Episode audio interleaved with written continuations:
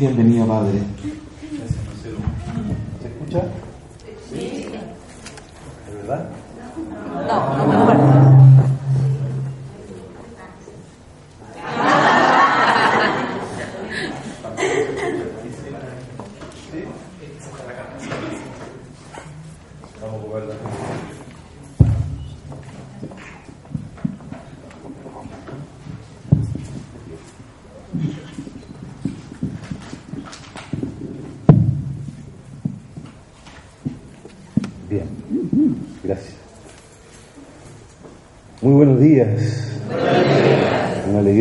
Grande de encontrar nuestra clausura de la Escuela de Verano de nuestro Instituto de Pastoral Apóstol Santiago.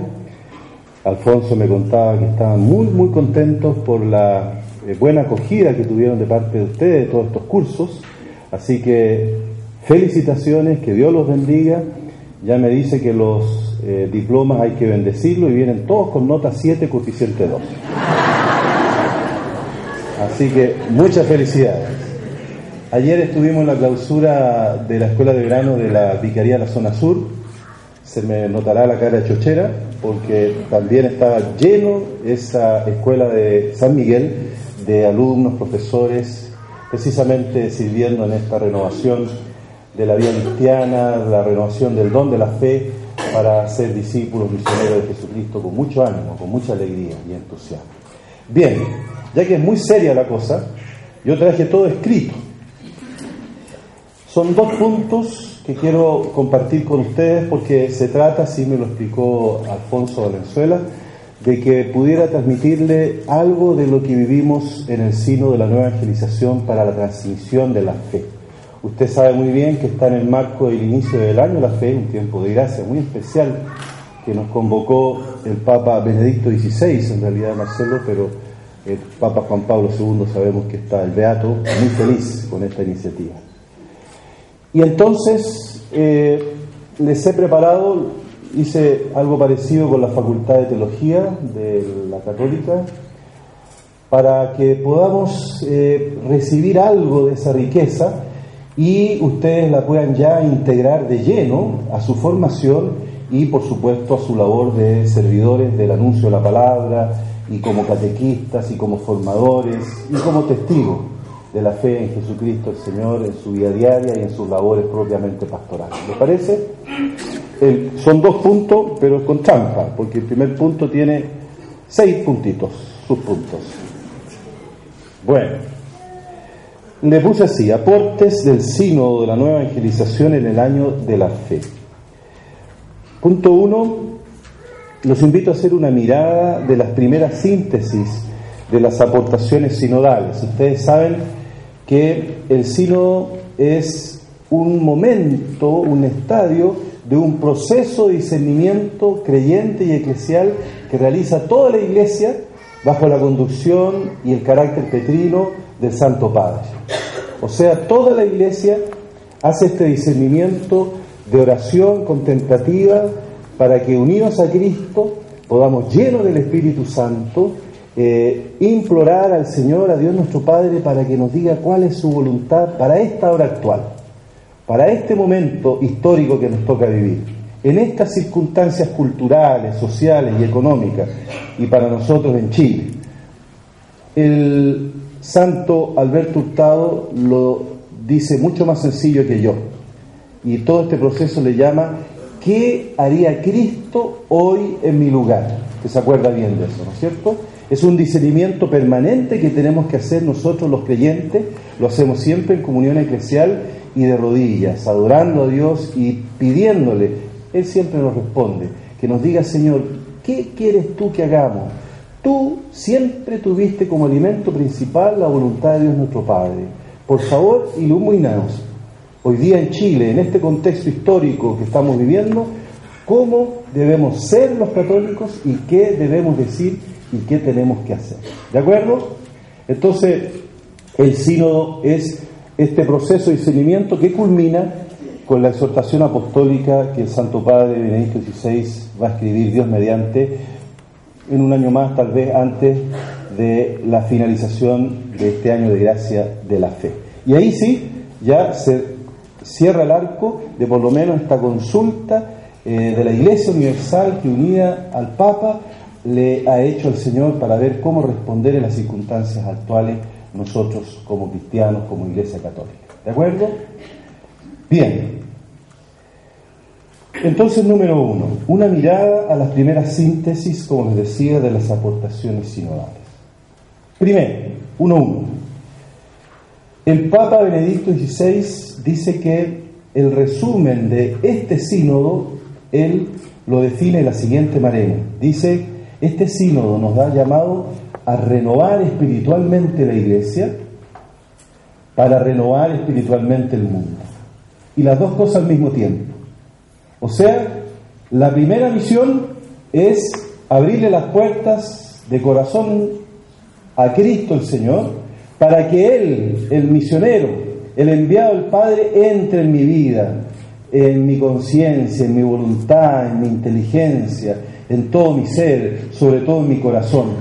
Y el Señor, al abrirle yo las puertas, pueda realizar su obra redentora en mí. O sea, el Papa nos dice que la Iglesia nos está recordando que lo que debemos hacer de manera nueva, que por lo demás es la verdad tan antigua y tan nueva, dejar que Cristo me misione y misione toda la Iglesia. Y en ese mismo dinamismo, dejar de que Cristo entre, nosotros prepararnos para evangelizar el mundo. Si usted se fija, le va a sonar a el documento de Aparecida, todo se inicia desde el encuentro con Cristo, fascinándonos por la persona del Señor, maravillándonos. Nadie que conozca a Cristo eh, con plena libertad y con plena disposición y habiéndose por completo la novedad asombrosa de su presencia divina encarnada en medio de nosotros, histórica, queda indiferente.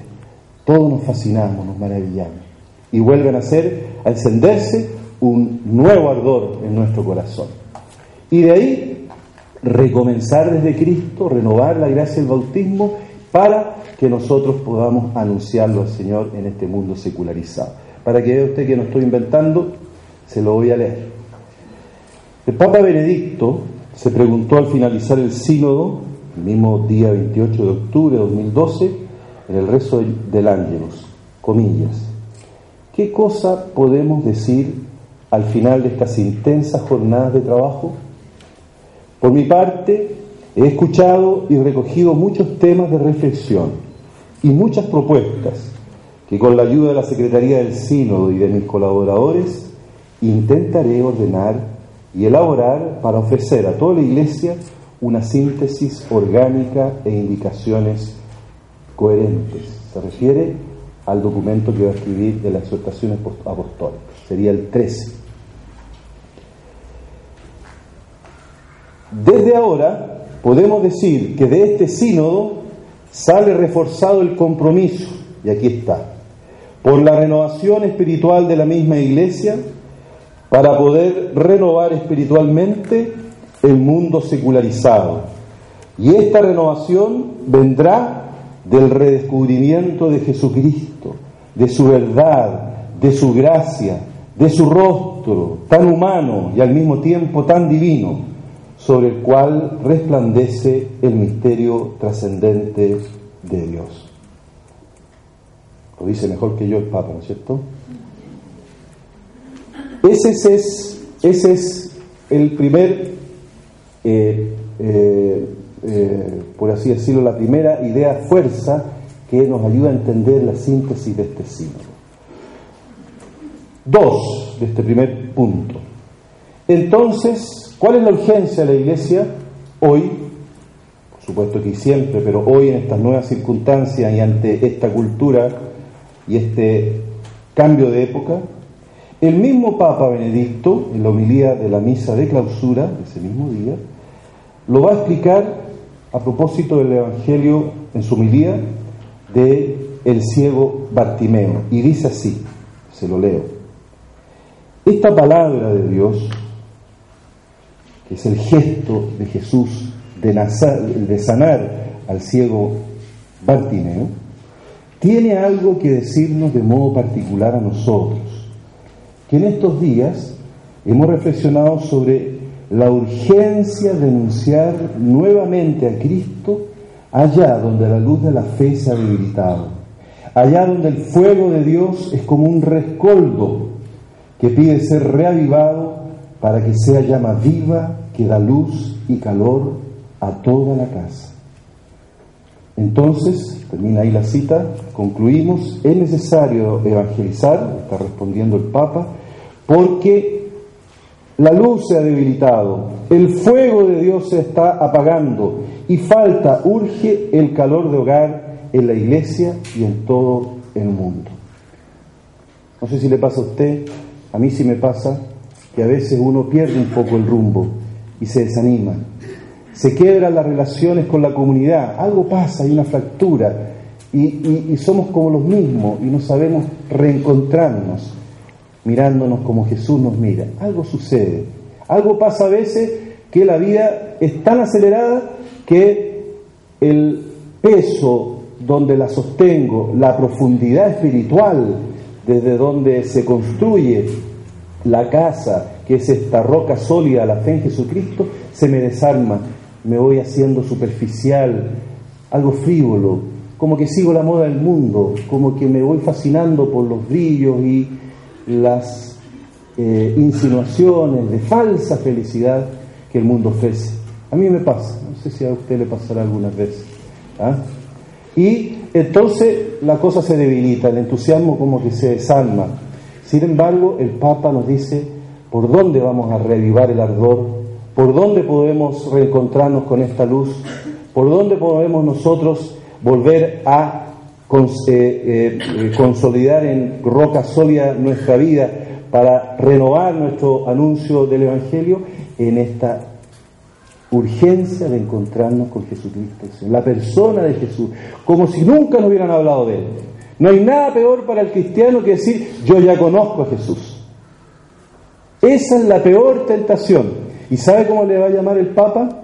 Que dice que además de ser la peor, tiene una grave consecuencia. Le va a llamar, y lo dice en el texto de Aparecida, el gris pragmatismo de la iglesia. Yo le voy a recordar las frases que son fruto de ese gris pragmatismo. No, ¿cómo vamos a hacer cosas nuevas en la parroquia si siempre hemos hecho lo mismo? No, ¿para qué vamos a invitar a la gente si aquí son todos, la gente ya, los conocemos, mira, no van a venir? ¿Para qué vamos a hacer misiones si ya hemos hecho misiones y después qué le ofrecemos? Nada. Fíjate que nos cambiaron el párroco, ¿qué? No esperemos nada del párroco, tampoco del anterior esperamos mucho. Fíjate que nos trajeron un obispo auxiliar de Concepción para acá, más de lo mismo. Le suena un poquito el gris pragmatismo, ¿ah?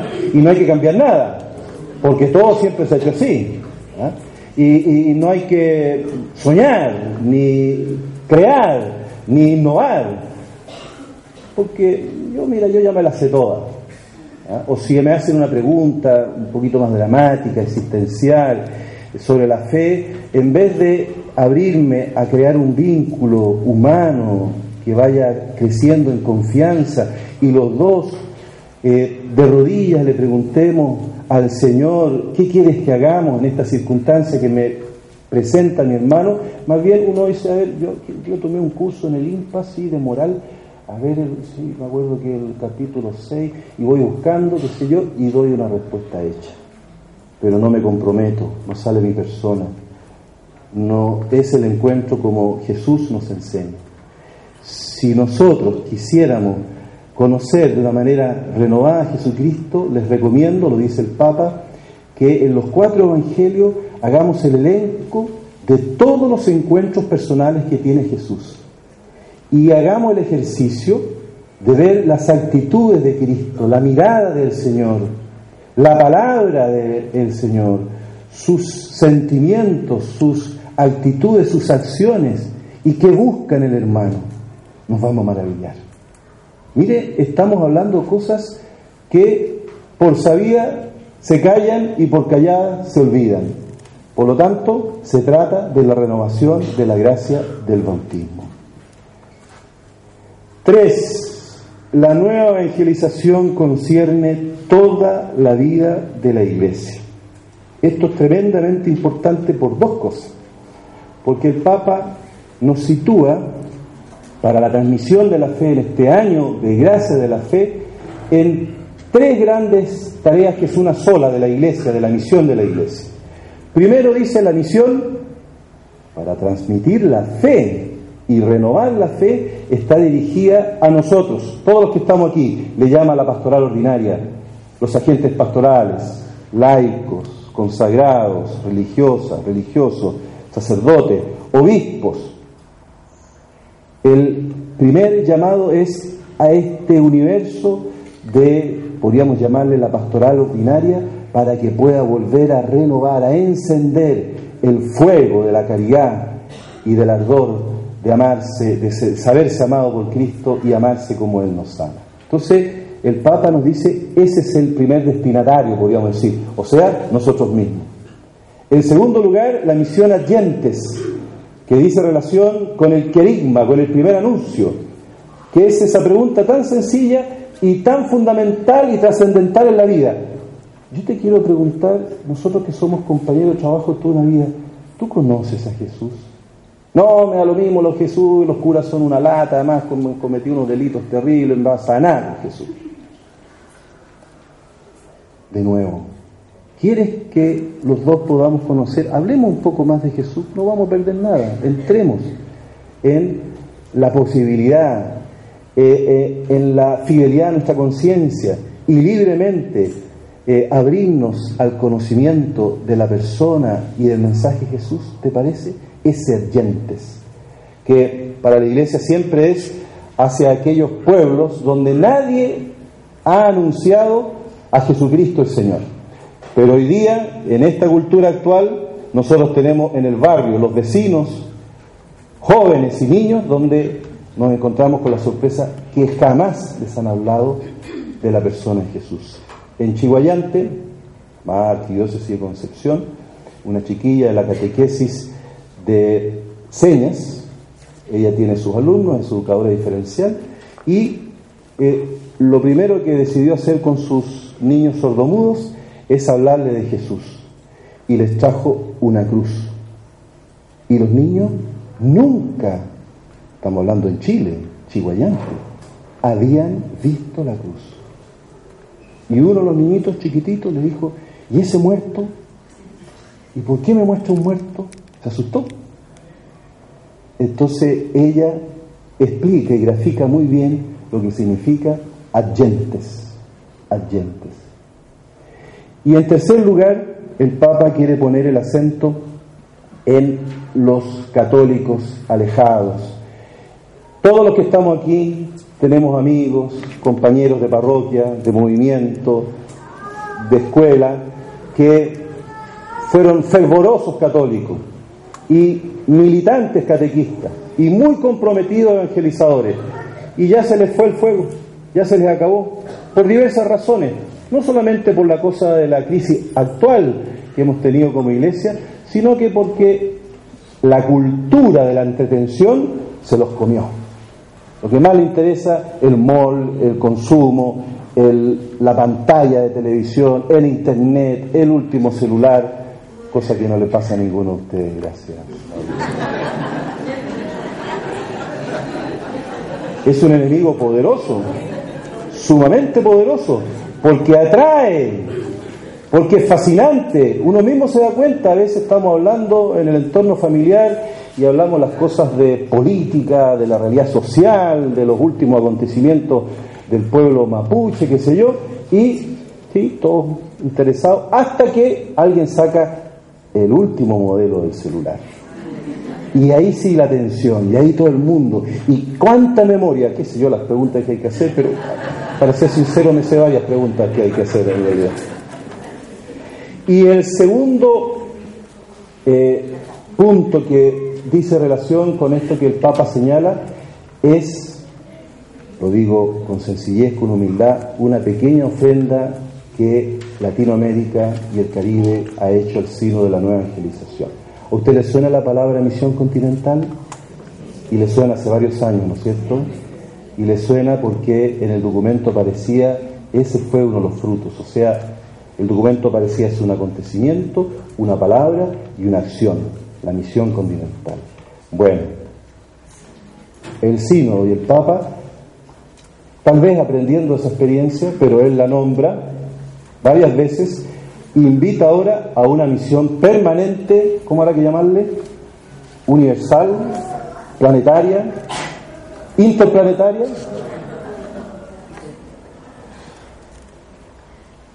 Ese es el segundo llamado que nos va ahora a empezar a sonar a propósito del año de la fe y que eh, nos da mucha alegría porque estamos en plena sintonía con lo que la Iglesia Universal está eh, eh, para la misión evangelizadora que viene después.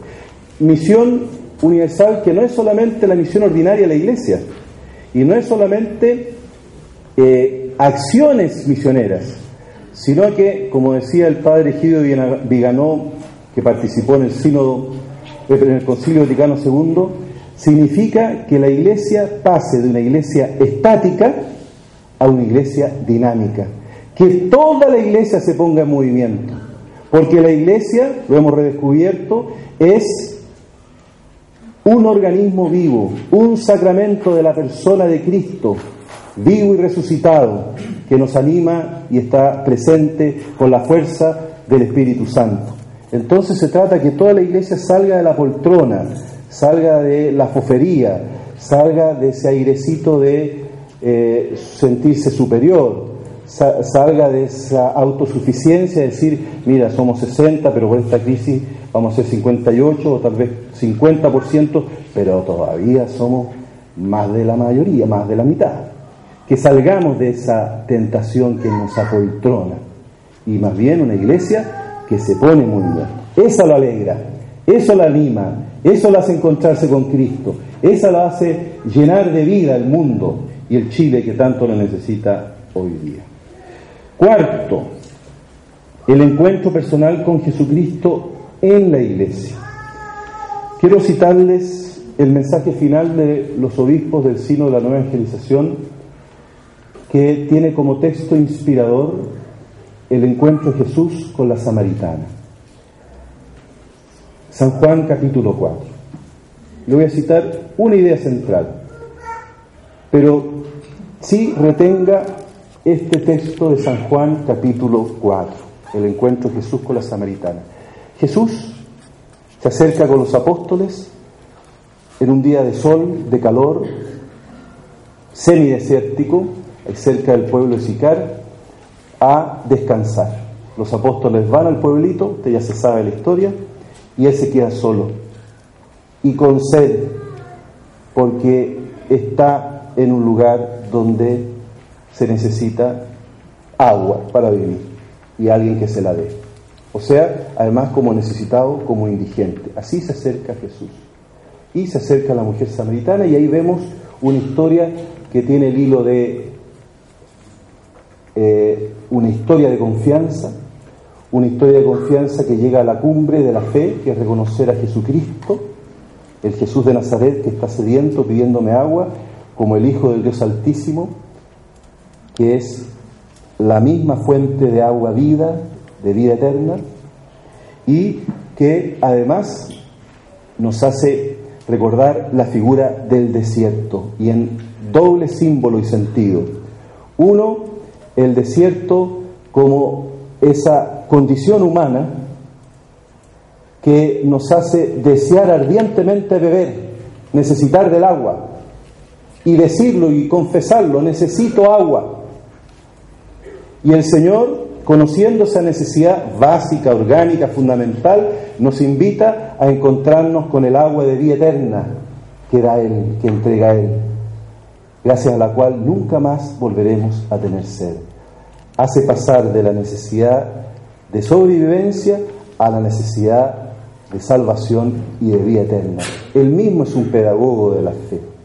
Y en segundo lugar, el símbolo del desierto, porque nosotros necesitamos caminar con otros en la adversidad.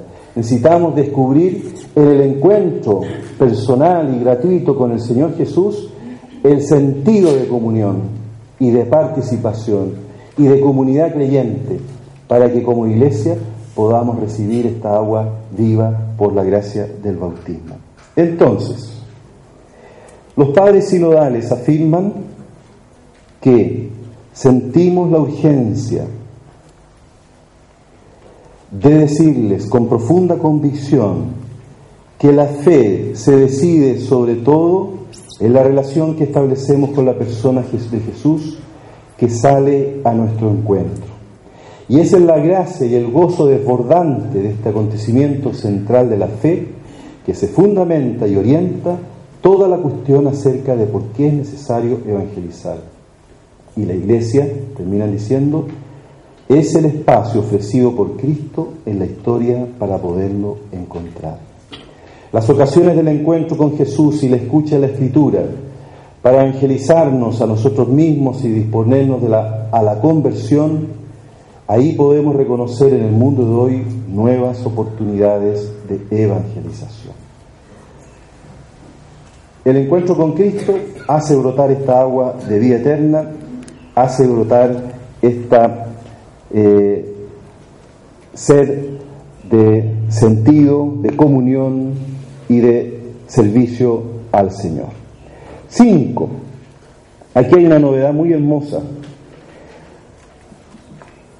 En el mensaje final de los obispos, también en este ejercicio de traducir las mociones del Espíritu, hay una bellísima síntesis que la Iglesia yo creo que está logrando cada vez más hacer conforme a lo que el Señor nos enseña. Y habla de dos signos, los signos de la presencia de Cristo y los signos del encuentro con Cristo y los signos para ir al encuentro con Cristo. Todas esas riquezas tienen. El primer signo es el signo de la oración contemplativa recuperar la vida interior, la vida en el espíritu, el amor por esa espiritualidad que hay que despertar como nueva y descubrir con sus métodos, como un itinerario, como una aventura, para nutrir, para llenar de vida nuestro espíritu y hacerlo uno solo con el espíritu del Señor Jesús. O sea, vida contemplativa por la oración la vida en el espíritu, la vida interior. Y segundo, el otro signo, los pobres, los predilectos del Señor. Mateo 25, Cristo crucificado, haciendo propio el dolor de todas las víctimas de todos los tiempos y de todos nosotros pecadores, derrotando ahí en la cruz, en la pobreza máxima del Dios con nosotros, el Emanuel, el pecado y la muerte. Nunca nos habían amado tanto. Es la lógica del amor desbordante, es la lógica del amor sobreabundante. Cuando uno empieza a captar, a entender por la gracia de la fe que el Señor nos amó infinitamente, de manera abundante, total, uno no cabe de gozo, de alegría, se le quitan todos los miedos y nace de nuevo en esta vida que brota del amor de Cristo. Entonces, en la eclesiología, ¿qué nos ha pasado? Que a veces nos definimos por el signo de los católicos que son más espiritualistas, que no se integran mucho con la realidad, que más bien le gusta la oración, la piedad, pero no desarrollan mucho lo social. O católicos muy bien, o más bien concentrados en lo social, en el compromiso por la justicia, pero reciben la crítica de poca espiritualidad, de poca adhesión eclesial. El sínodo nos invita a lo que el Concilio Vaticano II nos ha invitado, es a la integración, a ser un solo signo en la persona de Jesucristo, en el mensaje de Jesucristo, en la acción evangelizadora de Jesucristo. La iglesia entendida como cuerpo místico de Cristo, en contraposición con la iglesia entendida pueblo de Dios. No, yo soy la iglesia del pueblo, no, yo soy la iglesia del cuerpo místico, la iglesia santa. Bueno, el sino dice que eso no tiene ningún sentido. Es la misma iglesia cuerpo de místico y pueblo santo de Dios. Es la misma iglesia comunión y la misma iglesia corresponsabilidad y participación de todos. Es una sola familia. Se lo voy a leer porque realmente esto es de una eh, eh, riqueza que expresa muy bien una de las mociones del Espíritu para transmitir la fe. Dice así, en el mensaje final los obispos indican dos expresiones, dos símbolos de la vida de la fe de especial relevancia para incluirlas en la nueva evangelización. El primer símbolo está constituido por el don y la experiencia de la contemplación, solo desde una mirada adorante al misterio de Dios Padre, Hijo y Espíritu Santo, solo desde la profundidad de un silencio que se pone como seno, que acoge la única palabra que salva, puede desarrollarse un testimonio creíble para el mundo. Y el segundo símbolo de autenticidad de la nueva evangelización, inseparable del primero, tiene el rostro del pobre, estar cercano a quien está al borde del camino de la vida. No es solo ejercicio de solidaridad, sino que ante todo un hecho espiritual. Mire cómo une las dos cosas, los dos polos que nosotros a veces hemos cortado. Porque en el rostro del pobre resplandece el mismo rostro de Cristo. Todo aquello que habéis hecho por uno de estos mis hermanos más pequeños, a mí me lo hicisteis. Yo se los recomiendo que en el mensaje final del obispo lo lean. Esto da para un retiro muy profundo, para que aprendamos todo en nuestra vida interior, porque nuestra vida interior nos hace bien para el desarrollo integral de la fe y también para nuestro servicio pastoral que vayamos uniendo estos dos símbolos para que contemplando a Cristo contemplemos al que sufre, contemplando al que sufre, acercándonos al que está padeciendo dolores, sufrimientos grandes, nosotros lo hagamos sabiendo que vamos al encuentro de Cristo el Señor Jesús. San Cayetano tenía una expresión muy parecida a la Alberto Hurtado él trabajaba en los hospitales y trabajaba además con los infecciosos. Y decía, en la Eucaristía adoro a Jesucristo y en el hospital me encuentro personalmente con Él, de ida y de vuelta. El Padre Hurtado, lo mismo. En el pobre está Cristo y Cristo está en el pobre. ¿Le gustó? A mí también me gustó. Estamos bien. Sexto, la iglesia hacia afuera, la iglesia al servicio del reino, la iglesia como eh, servidora de todos los pueblos, la iglesia que dialoga con la cultura, fe y razón, fe y ciencia, fe y política, fe y cultura. La palabra que más se repitió en el sino de la nueva evangelización es diálogo. La misión y la transmisión de la fe se hace en el diálogo. Hoy, en el conflicto mal llamado mapuche, porque es un conflicto a propósito de hechos delictuales y las reivindicaciones del pueblo mapuche no tienen nada que ver con esos delitos, eh, la palabra que una y otra vez la Iglesia en Chile vuelve a señalar para resolver los conflictos es el diálogo, el diálogo. Es más lento, pero es más fecundo, es más eficaz y llega mucho más a la raíz. Compromete más a la persona, eh, hace que todo el corazón de la persona se transforme y se disponga para acoger al otro y creer que el diálogo es el camino para resolver toda situación humana. O si no, pregúntele a Jesús. Jesús es Dios mismo. Nos pudo haber agarrado, bueno, pudo haber ocupado la violencia, se pudo haber enojado, se enojó el Señor Jesús, pudo haber echado a los apóstoles porque uno lo traicionó, el otro lo negó tres veces, los otros lo abandonaron. Lo lógico había sido, no me sirve este equipo de trabajo. ¿Ah? Les elimino el contrato. ¿Ah? Los desvinculo. ¿Ah? Los echo. Y habría tenido toda la razón. Por razones de la empresa de, la construcción del reino, me refiero. Y todos le habíamos encontrado razón. En realidad, Señor, son unos idiotas, qué gallos más pesados, ¿cómo se le ocurre? Toda la vida contigo, te vieron, vieron los signos, hicieron cosas en tu nombre, anunciaron el Evangelio, resucitaron hasta muertos, y mira la empanada con la que sale. Échalos nomás. Habíamos hecho el ridículo, yo en primer lugar Porque el Señor en la cruz les abrió los brazos para derramar sobre ellos su misericordia, su perdón y su paz.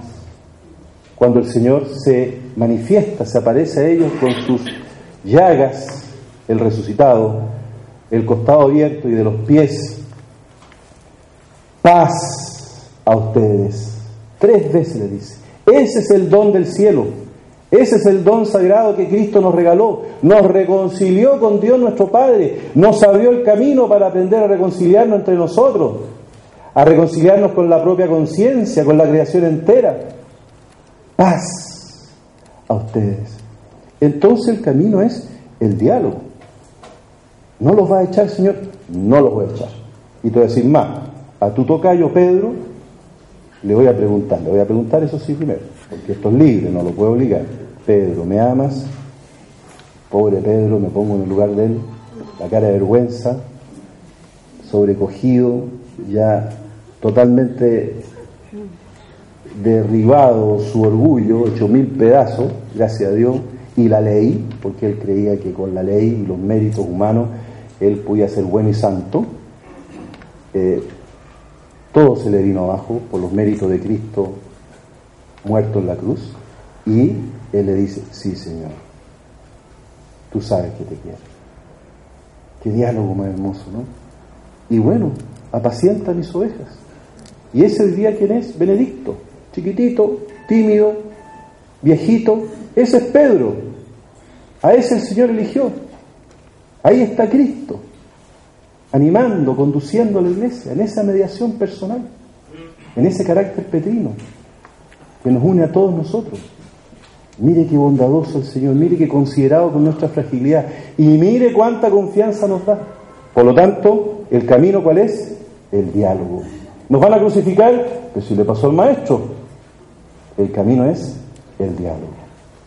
Vamos más rápido porque,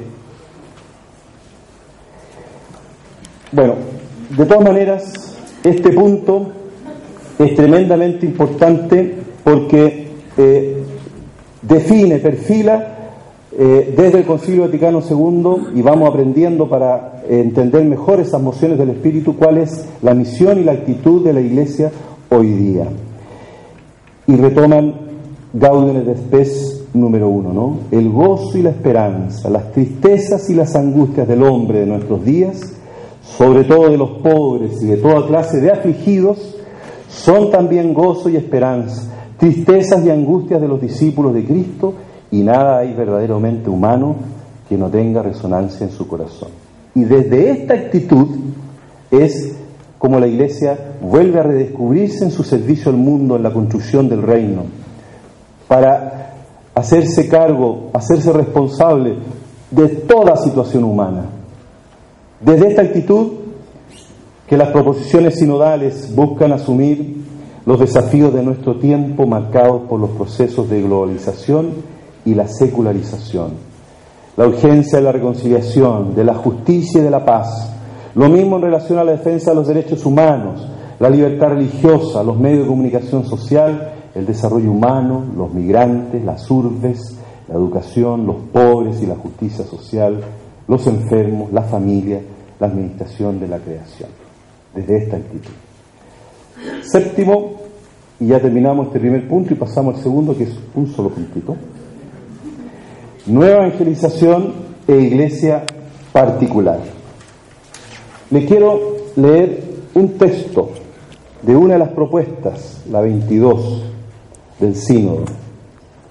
Dice así, muchos obispos hablaron de la necesidad de renovación en santidad en sus propias vidas, sobre los obispos en primer lugar si quieren ser verdaderos agentes y efectivos de la nueva evangelización. La nueva evangelización requiere una conversión personal y comunitaria.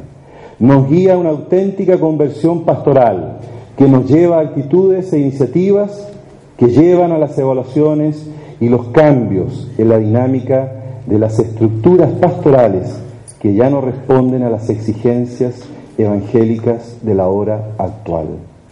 Y la propuesta 23 va a decir a propósito desde dónde se hace y cómo se hace la renovación pastoral de la iglesia, dice así, La llamada universal a la santidad es constitutiva de la nueva evangelización que ve a los santos como modelos efectivos de la variedad y las formas en que puede ser esta vocación realizada. Los verdaderos protagonistas de la nueva evangelización son los santos. Ellos hablan un lenguaje comprensible para todos, con el ejemplo de la vida y con las obras de caridad. Tres cosas breves. El Concilio Vaticano II habló del llamado universal de la santidad. O sea, nos provocó, nos desconcertó, porque dice, todos los bautizados estamos llamados a la santidad por don de Dios, por gracia de Dios. Ya la recibimos en el bautismo, ya somos santos. Así que usted póngase contento, porque ya tiene la santidad de Cristo, por don, gratuitamente. Y nos provoca porque uno regularmente dice la santidad es para los que son como el monte Everest. La santidad son para los héroes como Santa Teresa, como Padre Gustavo. La santidad es para dos, tres personas por siglo y ojalá alejados en el tiempo porque son personas que más bien sirven de modelo, pero no están entre nosotros. El sínodo vuelve a recordar que todos los bautizados hemos recibido la santidad, por lo tanto todos los bautizados participamos en comunión y responsabilidad de la misión de la iglesia. Todos somos iglesia, todos. Todos somos iguales en dignidad con distintas funciones. El nuevo derecho canónico lo va a traducir así. Todos somos iguales en dignidad por la gracia del bautismo y tenemos diversas funciones en el cuerpo de Cristo el Señor. Aparecida lo va a decir muy bonito. Todos somos discípulos misioneros de Jesucristo y tenemos vocaciones específicas, propias, en el cuerpo de Cristo el Señor Jesús. Todos tenemos el peso de la responsabilidad evangelizadora. Todos. No les lava la autoridad del obispo, del sacerdote, del responsable de la comunidad, de los papás de la familia, del profesor, todos los que participan de la autoridad. Por el contrario, la sitúa para hacerla más fecunda y más eficaz. Y para que sea como Jesús ejerce la autoridad, no como la entiende este mundo. Yo he venido para estar entre ustedes no como el que va a ser servido, sino como el que sirve. Entonces, esa es una primera consecuencia práctica, la mayor importancia a propósito de la corresponsabilidad que todos tenemos porque todos somos iglesia, de anunciar el Evangelio de Jesucristo, de vivirlo, de orarlo, de organizar la pastoral, todos. En segundo lugar, la iglesia particular sobre todo se renueva y lo hemos sabido desde la pastoral orgánica. Nosotros el Concilio Vaticano II entendimos que la pastoral tenía que especializarse y tenía que hacerse en conjunto. Le llamamos pastoral de conjunto, pero pasando los años se fue parcializando y se fue eh, subdividiendo y se fue quebrando ese concepto de conjunto. Entonces ahora le llamamos más bien y buscamos una pastoral orgánica, pero no orgánica en el sentido de mejor organizada en primer lugar, sino que orgánica en el sentido de que la iglesia organiza la pastoral contemplando el organismo vivo que es ella, que es Jesucristo el Señor. Por lo tanto, todo lo que hagamos, todo lo que decidamos, todas las acciones que eh, realicemos, todas las palabras que digamos, tienen que reflejar y ser sacramento de la persona de Cristo. Si la parroquia no tiene consejo pastoral, no tiene plan pastoral, no está integrada al decanato, a los colegios, a los movimientos, comunidades de comunidades, no participa de la vicaría zonal, tampoco de la vicaría especializada, ni siquiera se integra a la arquidiócesis de Santiago, sus orientaciones pastorales, ni las del CELA, ni de Aparecida, ni del Santo Padre, fractura el organismo, lo quiebra el organismo, lo hiere el organismo, crucifica este organismo que es la persona de Cristo, deslava a Cristo. Por eso, en primer lugar, hay una razón teológica del valor de hacer pastoral orgánica en la iglesia particular, con un llamado concreto a la santidad. Bien, y por último, una cosa muy sencilla que más vale decírselas como recordatorio del contexto del sino de la nueva evangelización para la transmisión de la fe. Y con esto terminamos, don Alfonso. ¿Está bien? ¿Está muy dormido? ¿No? Está todo el rato con los ojos así, porque como...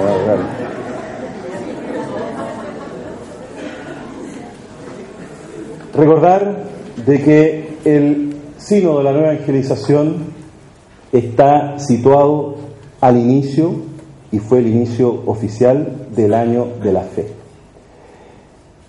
Este año de la fe se antecedió, y este sino de la nueva evangelización para la transmisión de la fe, con la creación de un dicasterio que se llama el dicasterio de la nueva evangelización. Es nuevo, es nuevo. Y a varios obispos a mí me pidieron también, y yo me sentía, me creía la muerte. Eso es lo que le pasa cuando uno eh, se pone vanidoso. Me llegó una carta, le pedimos a usted que sea recolector de experiencias prácticas de la nueva evangelización en América Latina. ¡Oh, El Papa se está fijando en mí. Después me di cuenta que mi hermano del lado, al del otro, al de allá, a todos los latinoamericanos, a los 100, a los 200, a los 262 le había llegado la misma carta me hizo bien para derrotar mi vanidad. En ese proceso estamos.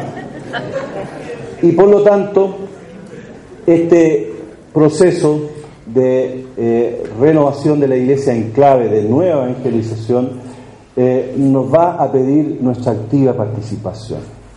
De hecho, les vamos a pedir, y bueno, podemos organizar con el IMPAS y la Vicaría General de Pastoral, de que podamos sistematizar experiencias prácticas. En el mundo de la empresa le llaman eh, mejores prácticas. Para que podamos nosotros definir gráficamente en la experiencia cómo el Espíritu nos está señalando la renovación espiritual de la iglesia para renovar espiritualmente el mundo.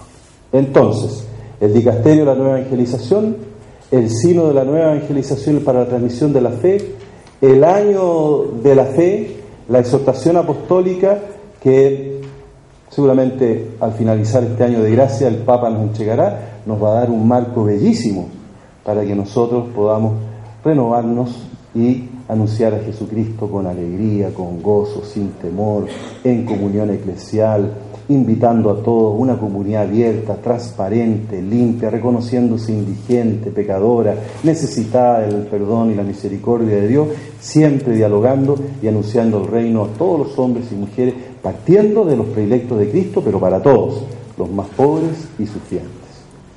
Y siempre lo vamos a hacer, por supuesto, con la Virgen María, a quien le cantamos y le agradecemos esta escuela de verano y toda nuestra vida.